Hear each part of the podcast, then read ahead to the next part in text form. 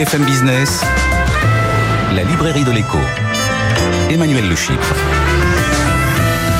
Bienvenue dans la librairie de l'écho, l'émission de BFM Business qui vous offre chaque semaine le meilleur de la littérature économique. Alors évidemment, pas d'émission sur les livres sans auteur, ils seront nos invités dans la première partie de l'émission et nous retrouverons nos chroniqueurs. Euh, euh, nos chroniqueurs, c'est Benaouda Abdelhaim aujourd'hui, je vais y arriver, notre globe trotteur.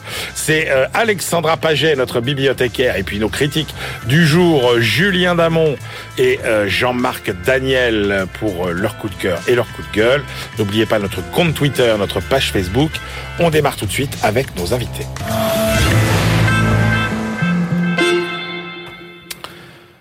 Réflexion aujourd'hui dans la librairie de l'écho sur notre rapport au travail et au temps libre, sur notre qualité de vie au travail, qui dépend en grande partie évidemment de la qualité du dialogue social dont les syndicats sont les premiers acteurs. Syndicats qui ne cessent de perdre de l'influence auprès des salariés au point que leur existence même, au vu de la multiplication des mouvements sociaux spontanés, pourrait être menacée. Réflexion que nous allons conduire avec nos deux invités, Stéphanie Mathéudi Lecoq, bonjour. Bonjour Emmanuel. Stéphanie, vous êtes directrice de la formation au dialogue social au sein du cabinet Alixio et vous publiez Les syndicats peuvent-ils mourir aux éditions de Seine. Et puis Olivier Babot, Olivier bonjour. Bonjour Emmanuel. Vous êtes le président fondateur de l'Institut Sapiens et vous publiez La tyrannie du divertissement chez Buchet-Chastel. On commence avec vous Stéphanie. Euh, L'histoire du syndicalisme en France, écrivez-vous, ce sont des syndicats qui s'affrontent, pas des syndicats qui élaborent ensemble un droit du travail protecteur.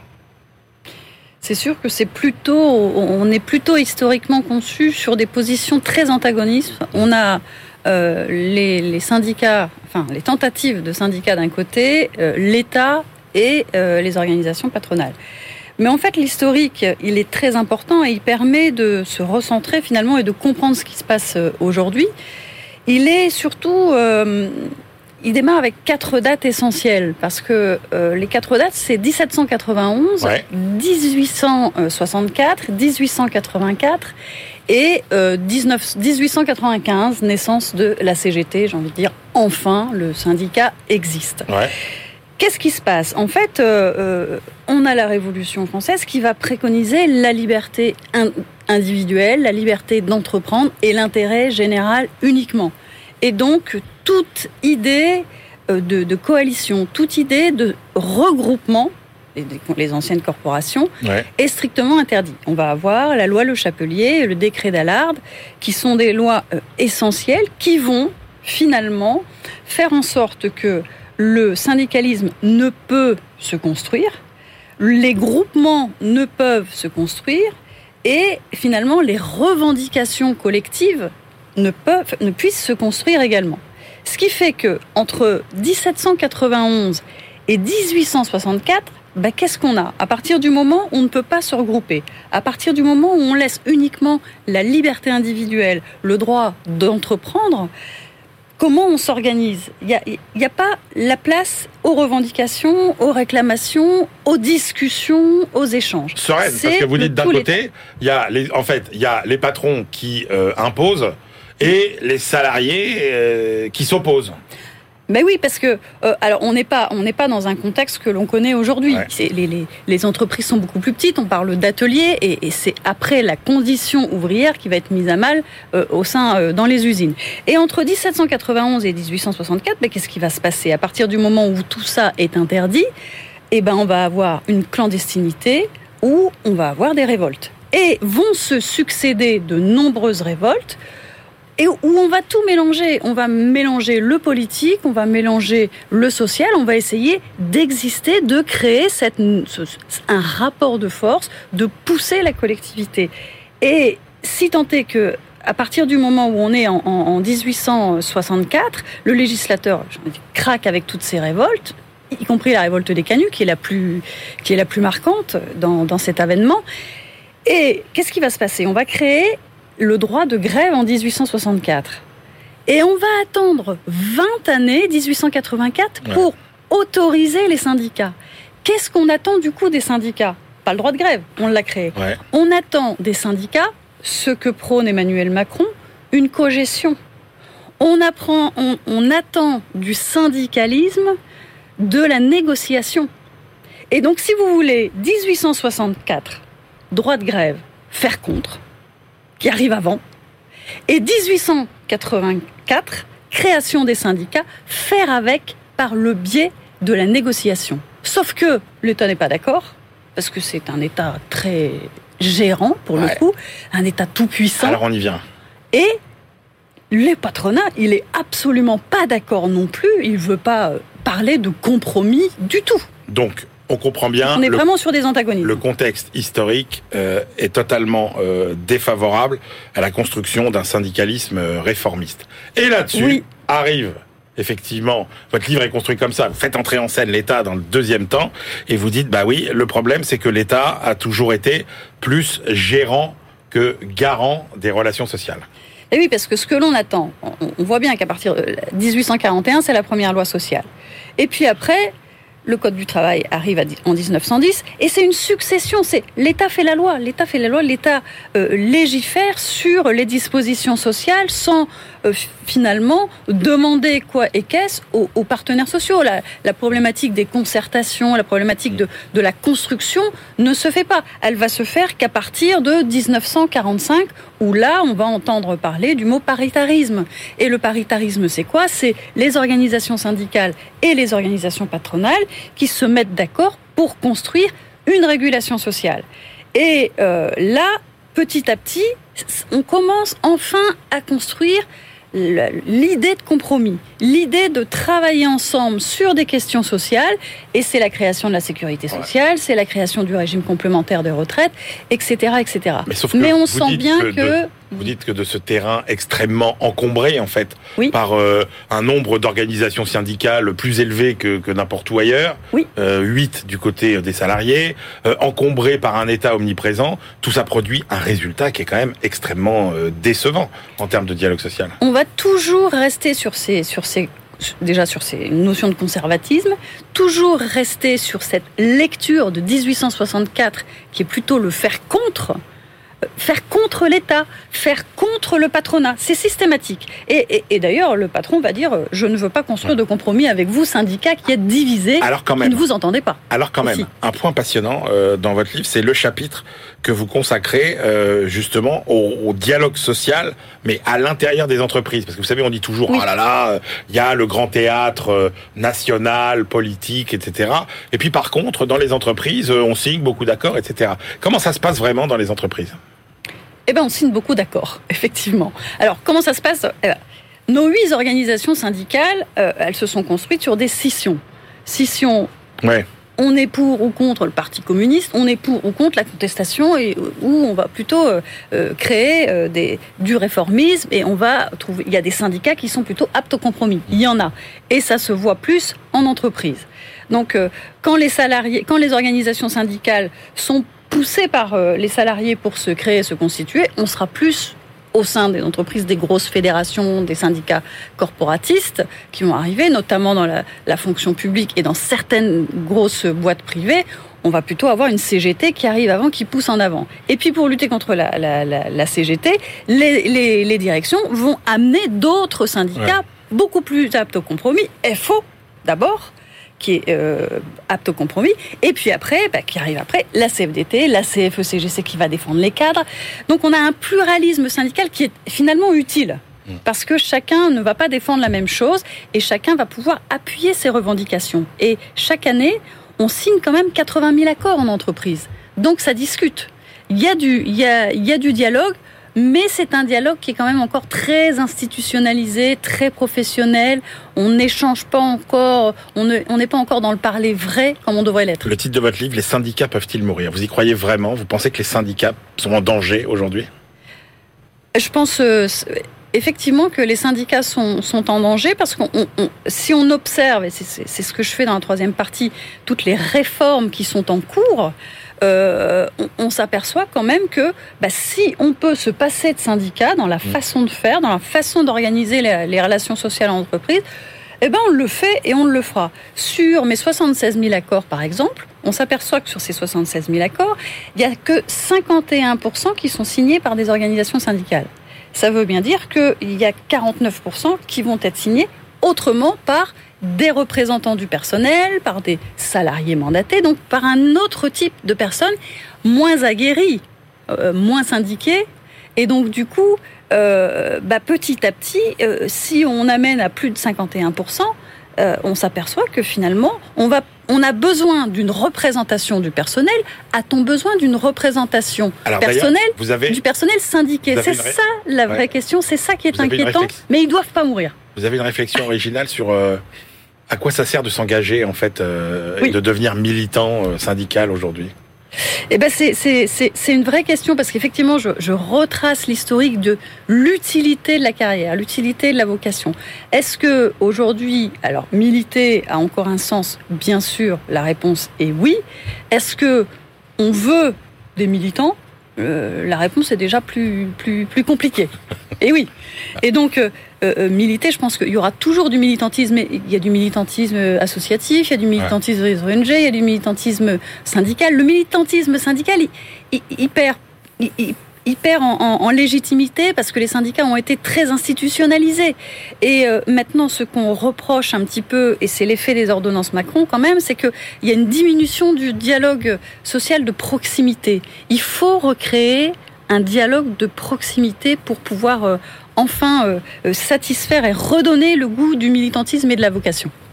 L'engagement syndical, voilà de quoi occuper son temps libre, euh, euh, Olivier euh, Babot. Alors, ça se fait sur le temps de travail un petit peu d'ailleurs, hein, officiellement. Olivier Babot, la tyrannie du divertissement chez Bûcher-Chastel.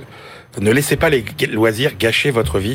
Vous dites au début du livre que vous êtes un obsédé de la question du temps libre. Pourquoi, Olivier Babot Parce que j'ai la chance, comme disait euh, Baldassare Castiglione, et qui a euh, publié le livre du courtisan la même année que le prince de Machiavel, il disait Nous, courtisans, nous avons, nous n'avons pas un métier, nous avons une profession. Je crois que quand on est professeur, on n'a pas un métier, on a une profession, c'est-à-dire en fait que on a plutôt un mode de vie, et donc j'ai l'impression d'avoir du temps libre, moi, en permanence. Et la question de ce qu'on fait du temps libre, je me rends compte que c'est la question du sens de sa vie finalement. Parce que souvent, la plupart du temps, bah, le travail, il est pour des raisons alimentaires. Malheureusement, beaucoup de gens sont obligés de travailler dans un travail qui leur plaît. Vous dites la, la, vraie justification du travail, justement, c'est le temps libre. C'est le temps libre, c'est celui qu'on attend. Bah, regardez le débat sur les retraites. Les gens sont extrêmement attachés aujourd'hui aux années qui vivent à la retraite, puisque précisément, c'est là où il leur apparaît qu'ils vont pouvoir faire ce qui leur plaît vraiment dans la vie. Et je veux dire, on peut évidemment les comprendre. Est-ce qu'il y a eu des moments où on a eu plus de temps libre qu'aujourd'hui? Alors c'est extraordinaire parce que on est probablement au moment où on est en train de retrouver une sorte d'âge d'or du temps libre qui a été vrai il y a quoi? Il y a 10 000 ans. En fait, on est en train de refermer une parenthèse qui s'est ouverte avec le néolithique. Parce que le néolithique, c'était un petit peu comme Faust, c'était un, un, pacte terrible euh, et très illusoire euh, qui euh, était euh, en fait une, un très mauvais deal, si vous voulez. On a cru avec l'agriculture et l'élevage qu'on allait avoir du temps libre. Mais en fait, comme ça a multiplié les bouches à nourrir, on a eu de plus en plus de gens et donc il a fallu produire de plus en plus. Et en fait, on n'a jamais autant bossé que depuis qu'on a eu l'agriculture et on a laissé du coup cette vie extraordinaire qu'avaient les les fourrageurs, qui probablement ne travaillaient, disent les ethnologues, que 2 à 4 heures par jour, grand maximum. Ils dormaient, il faut lire Claude Lévi-Strauss notamment. C'est une vie où en fait on fait pas grand-chose, la vie de chasseur-cueilleur, contrairement à l'idée qu'on en a. Et eh ben aujourd'hui, on est quelque part en train de retrouver un petit peu cette vie d'oisiveté dont il faut le dire tout de suite que je m'en félicite. Je ne fais pas, euh, je ne suis pas là pour dire ah mon Dieu c'est terrible, il faudrait plus travailler. Non, je me félicite du fait que revient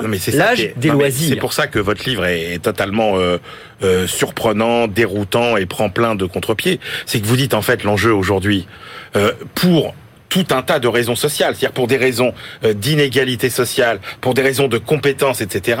Le véritable enjeu aujourd'hui, c'est pas ce qui se passe au travail, c'est ce qu'on fait Hmm. de son temps libre. C'est ce que chacun fait de son temps libre. Autrefois, on réussissait par le travail, parce que la vie, c'était d'abord du travail. Aujourd'hui, on réussit par le loisir, et peut-être que tout le monde, malheureusement, n'est pas au courant. C'est pour ça que je fais le livre. Au 19e siècle, on travaillait 4000 heures euh, par euh, an en moyenne. Aujourd'hui, c'est 1400 euh, environ. En 1950, c'était 1950 heures en moyenne par an. si on fait un petit calcul rigolo, au 19e siècle, 70% de votre vie éveillée, comme on vivait pas très longtemps et qu'on travaillait beaucoup, 70% de votre vie éveillée, c'était du travail. Aujourd'hui, vous faites une carrière aux 35 heures, vous vivez 80 ans, et ben c'est 12% de votre vie éveillée. Et c'est génial. C'est génial. Ça veut dire que votre vie, c'est avant tout du temps libre. C'est aussi ce qu'on appelle euh, bah, du scolaire, c'est-à-dire du, loisir studieux. Le moment où vous allez à l'école, n'est-ce pas? Le moment où vous allez apprendre des choses. le moment où vous allez vous cultiver. Sauf qu'on fait pas que ça de notre temps C'est ça. Sauf que vous êtes quand même assez euh, cinglant parce que vous dites. Euh, alors, il y a, effectivement euh, plus, plusieurs façons, vous dites, euh, d'occuper euh, son loisir. Soit on s'occupe euh, de soi, Mm. soit on s'occupe des autres, soit on, sou- soit on oublie, Soit on se fuit soi-même. on se fuit soi-même. Voilà. Bon. Exactement. Alors c'est très schématique. En fait, euh, la plupart du temps, les activités ont un petit peu des trois euh, selon diverses euh, diverses quantités. Mais c'est vrai que on peut évidemment avoir le loisir euh, que j'appelle le loisir aristocratique, le loisir d'agrégation sociale quand on va voir des amis, quand on est en famille. Ça, c'est une première chose. Malheureusement, peut-être que le numérique nous a pas tout à fait rapprochés, Ouais. paradoxalement, des gens physiquement. Il nous en a plutôt éloignés. On est plus seul que jamais, plus connecté que jamais, plus seul que jamais. Bon. Et puis il y a évidemment le loisir où on va travailler sur soi. C'est le loisir euh, du sage, du philosophe, Ouais. peut-être aussi du moine. C'est celui que vous avez quand vous faites du sport aussi, quand d'une façon ou d'une autre vous cultivez vos aptitudes. C'est un loisir où vous allez C'est le loisir studieux, le loisir, loisir du- studieux, le- perfectionnement la- de soi. Exactement, la scolée, la conversio et C. Ouais. Et en fait, c'est l'idée que vous allez mettre à, plais- à, à distance pardon, le plaisir immédiat, vous allez le capitaliser pour avoir un, un plaisir de meilleure qualité. Un petit peu comme vous apprenez d'un instrument pendant longtemps, c'est dur, il y a des moments où c'est moins drôle, et puis à la fin, vous avez un plaisir évidemment d'une qualité qui est absolument pas la même. Et puis vous avez le dernier, c'est le divertissement, Ouais. Au sens pascalien. Ouais, mais justement, sauf que ce que vous dites, c'est que euh, finalement, à une époque où la culture et notamment la culture générale est devenue finalement le le le, le pass qui vous permet de, de réussir. Mm. Euh, on a un vrai sujet qui est euh, que euh, la façon dont on occupe ses loisirs creuse aujourd'hui les inégalités de façon dramatique parce que évidemment selon son niveau social etc euh, c'est ce qu'on fait pendant ses loisirs qui va déterminer notre réussite finalement plus que ce qu'on apprend à l'école Une des premières choses que je dis à mes étudiants en début d'année, c'est on vous demandera des comptes sur ce que vous faites en dehors des heures de cours, parce qu'à la fin, c'est pas seulement la ligne sur le CV. En réalité, c'est on, c'est l'employeur, c'est la société. Vous dire mais qu'est-ce que vous avez fait tout le reste du temps? Parce que bon, les heures de cours, il y en a pas énormément à l'université, donc vous avez du temps pour faire plein de choses. Le divertissement, c'est la fuite de soi, c'est aussi le temps, le temps passif, le temps qui vous apporte rien. Et c'est vrai qu'aujourd'hui, c'est mon, mon signal d'alarme. Hein, euh, aujourd'hui, la reproduction sociale, les inégalités les chances aussi euh, sociales et professionnelles, elles se construisent. Elles se construisent avant tout dans le loisir, évidemment dans la formation. Elles se construisent dans l'attitude vis-à-vis de l'apprentissage, la curiosité vis-à-vis de la vie, euh, la capacité à se, à se cultiver, à s'enrichir soi-même. D'autant plus que les choses vont vite, que les compétences euh, deviennent obsolètes. Et donc aujourd'hui, c'est votre loisir qui va conditionner de plus en plus réellement votre oui réussite mais sociale. là où vous tirez la sonnette d'alarme c'est vous dites on aurait pu espérer finalement que pour l'élévation de, de toutes les âmes Mm. finalement le processus de, de démocratisation du loisir euh, studieux euh, réussisse or vous dites ce processus de démocratisation du loisir studieux il a échoué Il est plutôt en échec pour l'instant, exactement comme la démocratisation de la culture depuis Malraux, il faut le dire. Donc, je fais des analyses d'ailleurs, des analyses qui ont été faites, des livres qui ont Ouais. été faits sur euh, sur la politique de la culture. C'est un échec. C'est les mêmes gens qui vont au musée. Il y a beaucoup plus de musées, mais c'est les mêmes gens. En réalité, ça n'a pas marché. Vous savez, au début euh, de la télé, il y avait une seule chaîne. On passait les rois maudits et Hernani. Hein donc euh, les gens, il fallait du courage quand même euh, pour y aller. Et puis petit à petit, le truc, évidemment, c'est c'est plus ou moins euh, euh, démocratisé, mais probablement pas dans le bon sens, pas dans le sens culturel, Ouais. parce que bah c'est vrai que c'est la loi de la facilité. C'est d'ailleurs notre cerveau qui préfère euh, peut-être le plaisir facile et immédiat plutôt que le plaisir exigeant. Et donc là, moi, je ne dis pas qu'il faut pas du divertissement. Je dis que normalement, il faudrait un tiers, un tiers, un tiers. Non mais vous, êtes sévère sur l'audiovisuel euh, dans la mesure où euh, vous dites clairement l'audiovisuel a découragé l'apprentissage. Bah, en tout cas, il n'a pas eu l'effet qu'on pouvait espérer. C'est-à-dire que vous pouvez aller sur YouTube, vous pouvez tout apprendre, hein, de l'astrophysique, les équations différentielles. euh, y a, le problème, c'est est-ce que vous allez apprendre ça? Sur TikTok, il y a des trucs qui sont extrêmement euh, éducatifs. Mmh. Est-ce que vous allez vous taper euh, les conférences sur TikTok Malheureusement, en grande partie, vous allez plutôt regarder euh, les jeunes filles qui dansent en mode stroboscopique. Donc, malheureusement, cette solution de facilité fait que tout le savoir du monde est à coût marginal zéro, à un clic de distance. Sauf que ce Mais clic ça de c'était le distance... fantasme Olivier Babot de croire que parce que la culture était accessible à tout le monde que tout le monde allait se précipiter dessus. La réalité c'est que euh, les gens curieux ils vont voir des trucs euh, de gens curieux Voilà. et que les crétins ils vont regarder des trucs de crétins. Vous savez ce que disait Jacques Dutronc, la différence entre le pessimiste et le déçu, c'est que le déçu, il a des preuves. Bah voilà, des preuves, maintenant, on les a. C'est-à-dire que, bah oui, malheureusement, ça n'a pas Bon. marché, donc ça a creusé les inégalités. En fait, c'est comme si vous aviez un train qui va de plus en plus vite. Si vous êtes dans le train, vous êtes de plus en plus loin par rapport aux mecs qui sont restés sur le quai. C'est ce qui se passe aujourd'hui. Et vous dites le piège de la facilité, il se referme avec euh, la révolution des écrans finalement. Bah, les écrans sont pas sont pas mauvais en eux-mêmes. Ouais. Ils peuvent être extraordinaires si on les utilise bien. Mais en discutant euh, pendant euh, la préparation de ce livre avec les parents, je vois que tous les parents ont cette angoisse aujourd'hui. C'est comment j'arrive à introduire mes enfants au monde numérique sans euh, évidemment l'option- Amish, l'option Amish Ouais. qui est pas de pas d'écran, on fait comme comme si on était en 1900. Et puis l'option euh, d'aujourd'hui, c'est de dire allez vas-y mon petit chéri, amuse-toi et euh, bon courage sur Internet. C'est très compliqué parce que finalement, bah, ça n'a pas été livré avec un mode d'emploi. Il faut nous-mêmes qu'on apprenne euh, petit à petit, on prend des applis, on réfléchit, mais tout le monde n'a pas le même investissement. Et pourtant, la façon dont tu vas arriver dans Internet, alors évidemment, on peut parler de la pornographie, par exemple, et c'est l'exemple paroxystique sur euh, le danger de vous lâcher comme ça, de lâcher vos enfants sur Internet euh, sans les accompagner. Mais votre développement mental, cognitif, votre curiosité, votre ouverture au monde, elle se fait aujourd'hui à travers les écrans, pour le meilleur et pour le pire. Et je constate que malheureusement, les chiffres sont terribles. Plus vous descendez à l'échelle sociale, plus vous regardez d'écran, 40% de temps d'écran en plus. Et malheureusement, c'est pas du temps d'écran monitoré. Donc mon, mon, mon point d'inquiétude, c'est de dire aujourd'hui, il faut regarder la crise de l'école, mais bien plus encore, il faut regarder la crise de ce qu'on fait en dehors de l'école. Alors vous avez une phrase terrible sur l'école. Euh, vous dites l'école n'est que le moment de vérification et d'épanouissement d'acquis préparés au dehors. Vous arrivez à 6 ans dans un, si vous êtes issu euh, d'une famille euh, favorisée, vous avez 1000 mots de vocabulaire, défavorisé, vous en avez 200. Euh, je crois qu'à 4 ans, vous avez écouté 30, vous avez entendu 30 millions de mots de plus si vous êtes dans une famille favorisée.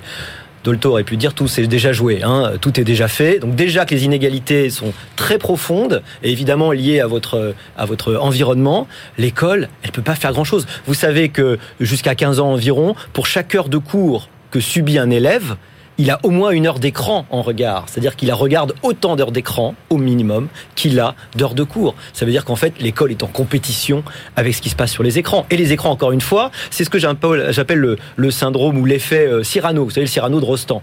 Le moulin, il peut vous amener dans les étoiles ou dans la boue. Hein c'est le fameux dialogue, je crois, avec De Guiche.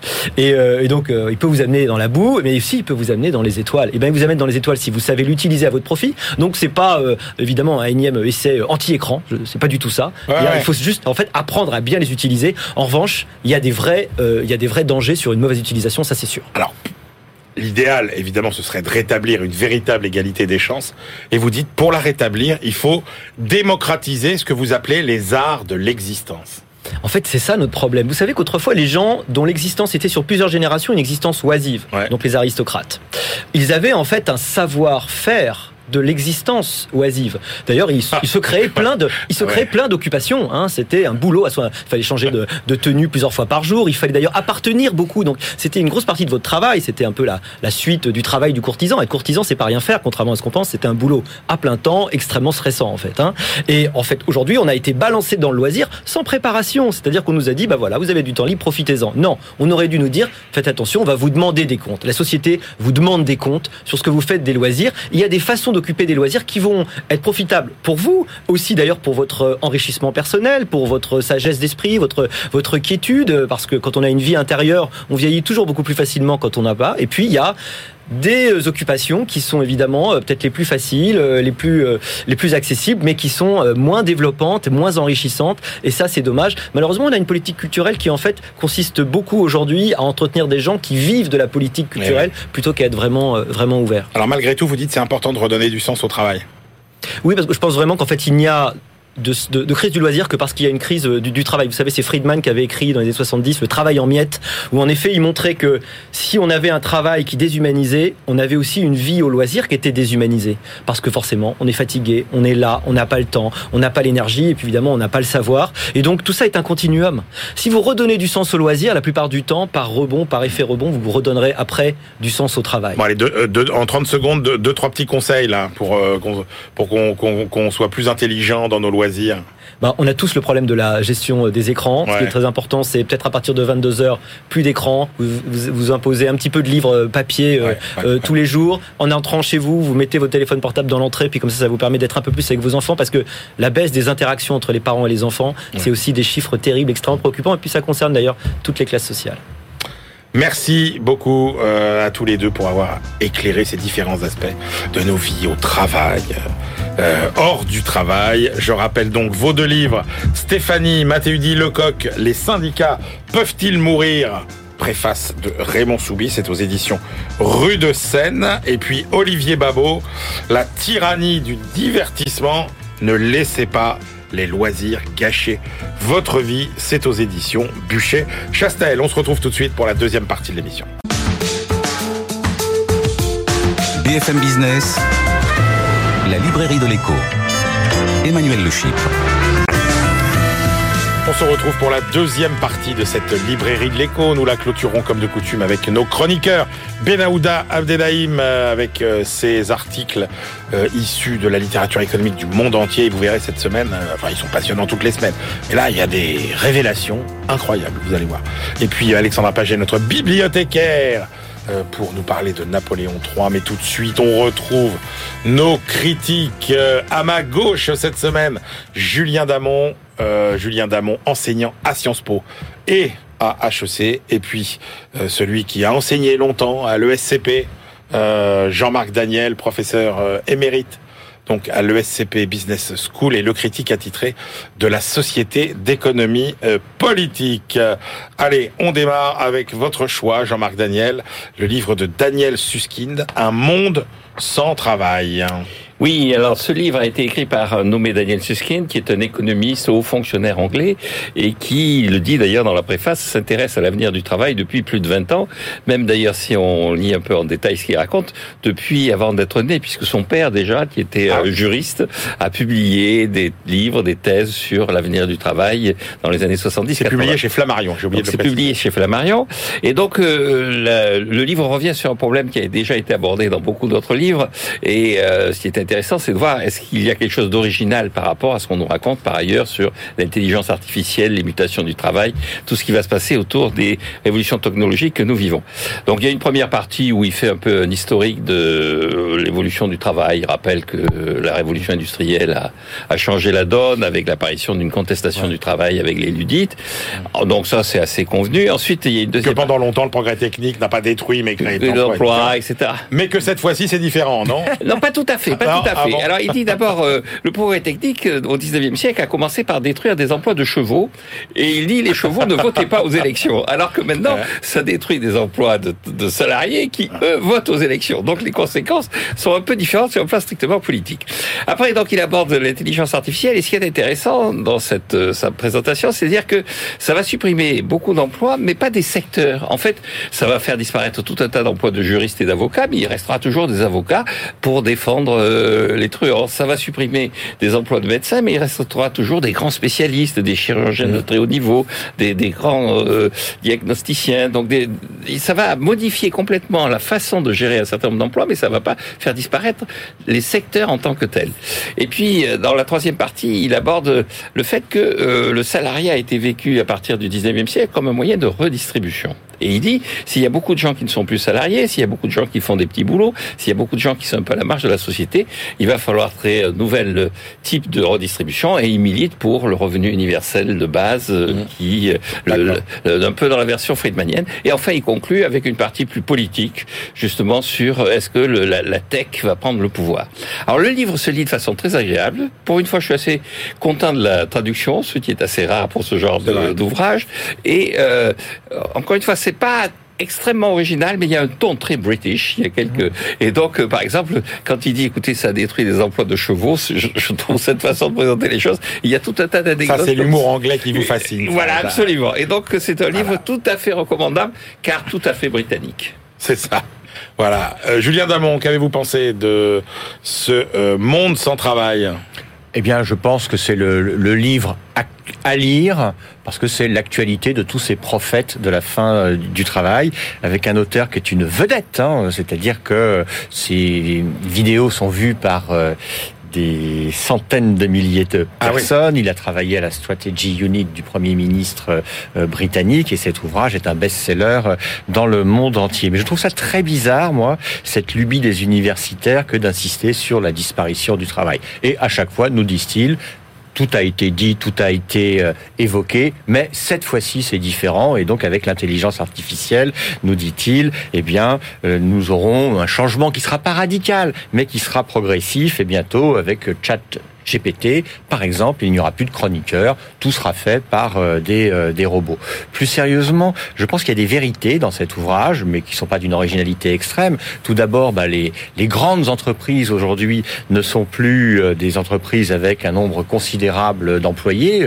De Tesla à Amazon et encore sont des entreprises à haute intensité de main-d'œuvre. On trouve surtout des entreprises qui ont un nombre d'employés qui n'a rien à voir avec Ford ou General Motors, bien sûr. Deuxième chose, la puissance des ordinateurs, la puissance des robots progresse de façon exponentielle. Donc oui, on peut toujours soutenir la thèse selon laquelle ceci va tout transformer. Troisième chose plus intéressante, il nous dit que les systèmes éducatifs conduisent à de la surqualification. Je pense que c'est un problème absolument majeur. Et enfin, il a raison de parler des métiers de service pour nous dire que euh, ce sont des métiers à identité compliquée et à rémunération trop faible. Sur ces réponses, un mot. D'abord, c'est vrai qu'il plaide pour un revenu euh, universel, mais conditionnel. C'est une grande différence avec ce que l'on entend euh, en général. Friedman n'était pas forcément pour la conditionnalité de son impôt euh, négatif, mais là, ce qu'il nous dit, c'est on va pas donner quand même des sous euh, à tout le monde. Il faut que les gens fassent un peu de bénévolat, etc. Enfin, c'est quand même une révision absolument considérable de tout notre système de protection sociale. Et deuxième chose, nous dit-il, avant l'État s'occupait des moments où nous travaillions, maintenant il va falloir qu'il s'occupe des moments où nous avons des temps libres. Et donc, ce qu'il explique, c'est que l'État va être de plus en plus présent pour organiser nos temps les uns avec les autres, les uns à côté des autres. Et donc, ce dont il nous parle, en ces mots non traduits, c'est d'un big state. C'est ça qui doit réussir à faire passer la pilule du non-travail. Tout ceci me fait quand même penser à ce que disait une philosophe qu'il cite, Anna Arendt, mais dont il ne reprend pas cette citation qui, moi, m'a toujours marqué. À la fin des années 50, dans la condition de l'homme moderne, elle nous disait exactement ceci, ce qui se profile, ce que nous avons devant nous, c'est la perspective d'une société de travailleurs sans travail. Et tout ceci, c'est une tragédie. Avec un livre intéressant. Magnifique. Allez, on passe à votre choix, euh, Julien, Julien Damon. Oh, choix que euh, je vous avais pas euh, imposé, mais en fait, j'étais curieux de voir ce que vous alliez penser, vous, le spécialiste mondial du mal logement, de ce livre qui a suscité ma curiosité. Ça s'appelle De gré et de force par Camille François. Comment l'État expulse les pauvres aux éditions La Découverte. Ai-je bien fait de vous faire lire ce livre, Julien Damon?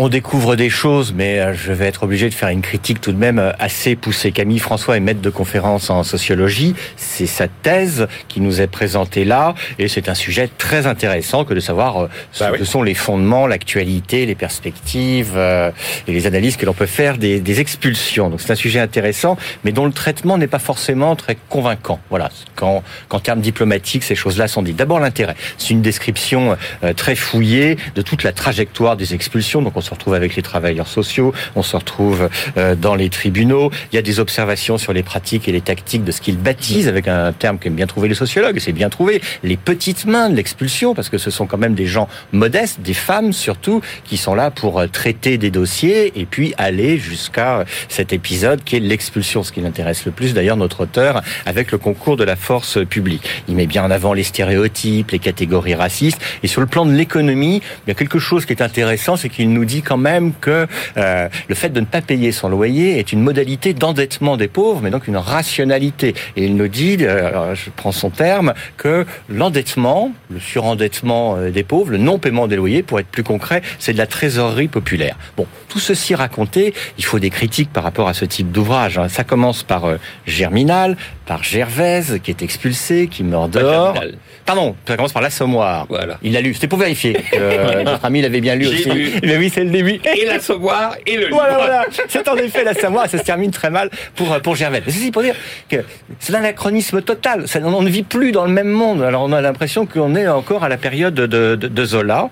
Il nous décrit pas, par ailleurs, tout ce que les pouvoirs publics font pour prévenir les expulsions. Vous avez une modalité de structure bureaucratique, ça s'appelle des CAPEX, des commissions de prévention des expulsions. Il en parle un tout petit peu. Il y a des fonds de solidarité logement pour payer une partie euh, des euh, dettes de ceux qui risquent d'être expulsés. Il y a cette très hivernale période dans laquelle nous nous trouvons, pendant laquelle il est interdit d'expulser en France, mais ailleurs dans le monde, tout ceci euh, n'existe pas. Et il nous fait un tableau très très misérabiliste et communiste. Misérabiliste parce que il exagère et souvent les sociologues exagèrent ces situations. Oui, c'est terrible et chaque cas d'espèce est terrible, mais il n'y a pas une explosion de la pauvreté comme il n'y a pas une explosion des expulsions.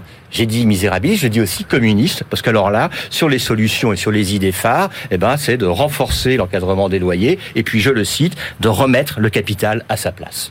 Et on termine par une critique radicale à l'endroit finalement de tous les propriétaires. Et je pense que ce sujet méritait mieux. Bon, alors je vais vous poser la question comme ça, Jean-Marc Daniel. Est-ce qu'il y a un livre qui vous a énervé autant euh, depuis longtemps non, je dois dire qu'effectivement, c'est un espèce de brûlot, et misérabiliste et communiste, comme vient de le dire Julien, donc euh, les, les, deux mots correspondent. Il y a effectivement deux choses pour sauver un peu le livre. Il y a la description, effectivement, de ces petites mains. De ces... Ah oui, on apprend beaucoup de choses. Oui, oui, oui, sur, sur, la façon dont ça se passe. Et puis, il y a effectivement des séances dans le tribunal, et à un moment donné, il, il va voir les juges, parce que euh, les juges, euh, d'une certaine façon, sont là pour défendre aussi les petits propriétaires. Et donc, il y a un juge qui lui dit on est obligé de faire le tri parmi les propriétaires. Il y a, des propriétaires légitimes euh, qu'on va aider, donc euh, les petits, tout ça. Et, en revanche, il y a des gros propriétaires. Alors eux, on n'hésite pas. Alors là, euh, on, refuse l'expulsion. Et donc cette vision du droit de propriété que Julie a qualifié de communiste, mais c'est un communisme extrêmement primaire. Et donc finalement, je n'ai qu'un conseil à donner aux gens qui veulent véritablement s'intéresser au sujet, c'est de relire l'Assommoir. Très bien. Merci beaucoup à tous les deux. On retrouve tout de suite euh, Alexandra Paget, notre bibliothécaire. BFM Business, la librairie de l'écho. Les livres d'hier et de demain.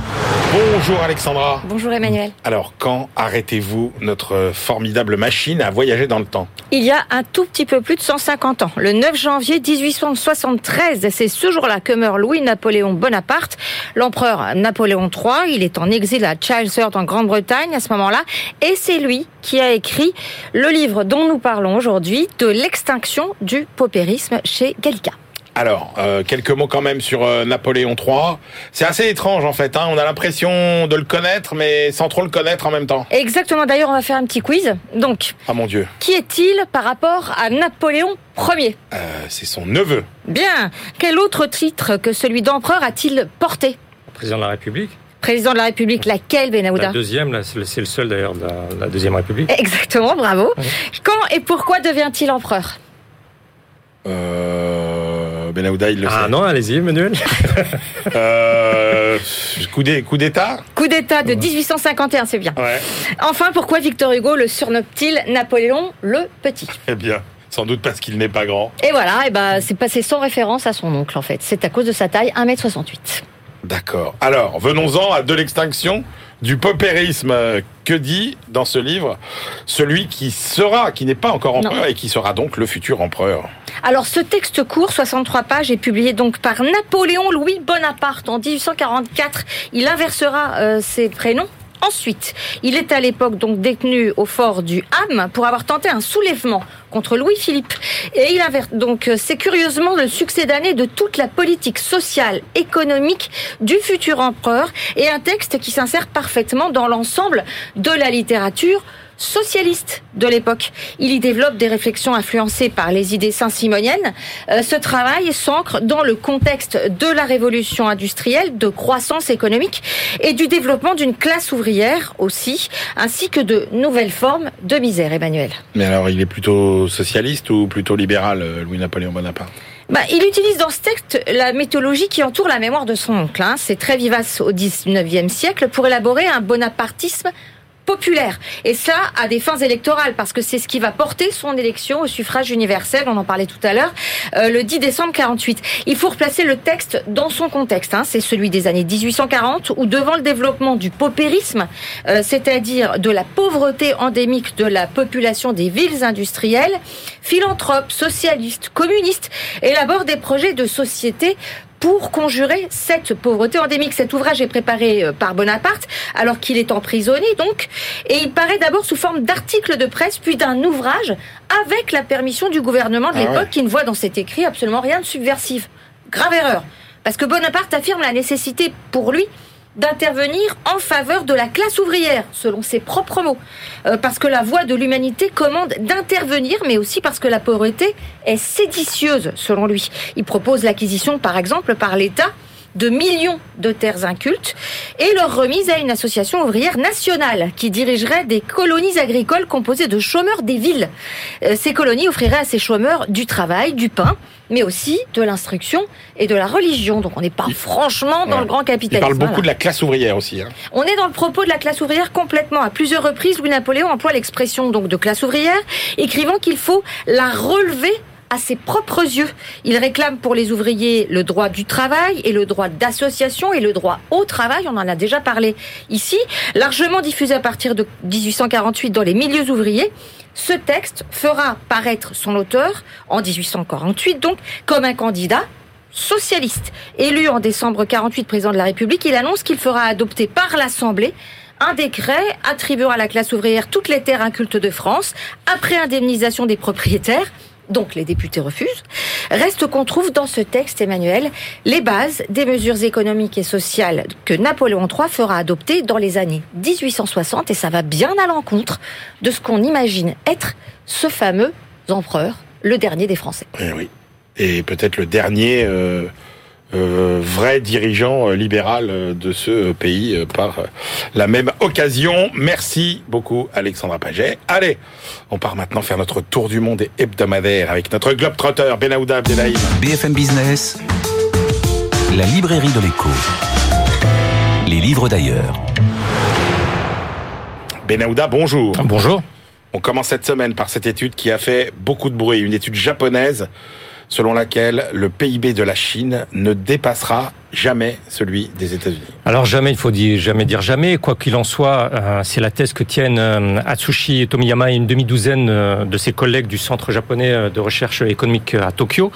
Le croisement des courbes des produits intérieurs bruts Tomino était censé s'opérer en 2028, puis l'échéance a été repoussé à 2033 et eux nous disent que dans cette nouvelle projection qui date de la mi-décembre, même après 2036, cela devient illusoire.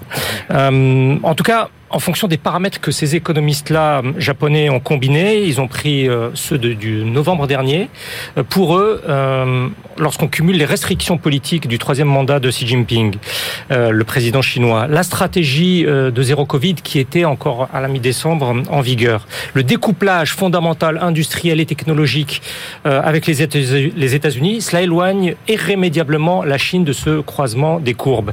Ce travail de projection s'appuie sur des facteurs entravés de travail, de capital et de productivité. C'est très important à leurs yeux. Et ils introduisent également un autre élément majeur d'incertitude euh, quant à ce croisement des courbes, celui d'une éventuelle guerre pour Taïwan. Et puis, il y a la contraction qui est enclenchée, et chacun sait euh, cela, de la population active qui ne permet mmh. plus euh, d'escompter un effet d'accélération pour surmonter ce cumul de handicaps présumés. Alors, par rapport au scénario initial, ça signifierait que la Chine perdrait entre 2025 et 2035 euh, en cumulé quelques 18 000 milliards de dollars euh, de richesse nationale 18 000 milliards de dollars, c'est l'équivalent d'une année de produit intérieur brut chinois, celle de 2021. C'est dire l'extrême euh, écart qu'il faut rattraper. Et puis, tout ceci ne relève bien entendu que l'exercice de, prévision de macroéconomiste. Un dernier point, pour montrer que ce n'est pas une, une, vision japonaise quant à cet adversaire chinois. Mmh. Il euh, nous dit, ces économistes, que euh, le Japon perdrait son troisième rang mondial dans deux ans. dès 2025. La dernière fois que l'économie euh, japonaise était quatrième, c'était en 1966, et c'est l'Inde qui deviendra la troisième économie mondiale dans deux ans. Eh ben l'Inde, justement, vous éclairez, Benaouda, un aspect intéressant euh, des relations entre euh, l'Inde et la Chine, deux pays qu'on présente comme rivaux. Et pourtant, ce sont les médicaments génériques indiens qui sauvent des vies dans la Chine frappée par le Covid. Oui, alors c'est une spécialiste indienne des euh, relations avec la Chine qui entend l'expliquer. Antara Gosal Singh est diplômée de l'université Tsinghua de, de Pékin, l'une des plus prestigieuses en Chine, et elle travaille actuellement pour la fondation stratégique ORF à New Delhi. Elle est partie du constat que le moteur de recherche Sina Weibo a été énormément sollicité ces derniers temps euh, pour des médicaments génériques indiens contre le Covid. Euh, faute de réserves suffisantes, euh, différentes plateformes de commerce en ligne euh, en Chine sont alors amenées à passer en mode de pré-vente de ces génériques fabriqués en Inde. Et la demande a été telle que l'envoi postal entre les deux pays est limité à deux boîtes seulement. Et cela reprend jusqu'à 20 jours entre ces deux nations voisines, ah frontalières, hein, rappelons-le.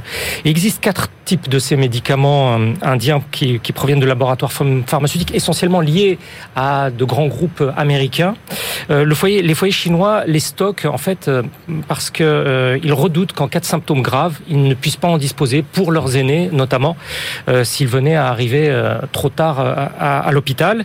Et il faut noter que ce produit indien disponible sans ordonnance est vendu à moitié prix par rapport à ce qui se trouve euh, légalement sur le marché chinois. Mais l'État chinois considère toujours et encore euh, que c'est une c'est illégal cette vente de, de génériques euh, indiens et non seulement pour ces les anti-Covid mais l'ensemble des génériques indiens. Les anticancéreux à prix cassé ne peuvent pas traverser la frontière. Et la chercheuse raconte qu'il y a une forme de, de dépit national chinois que cette Inde vue comme sale, pauvre et en retard, je cite soit capable de réaliser quelque chose que la Chine, avec toutes ses promesses, eh toutes ses prouesses, je cite encore, ne puisse pas faire, c'est-à-dire sauver la vie de ses propres gens modestes. Et malgré toute la publicité euh, négative, euh, négative dit-elle, les commentateurs chinois se rangent de plus en plus nombreux à cette idée euh, qu'il faut maintenant légaliser ces génériques indiens. Les médias en Inde, vous imaginez, n'ont pas manqué de faire écho à cet écrit de Dantala Gosal Singh. Certains d'entre eux le perçoivent comme un motif légitime de fierté.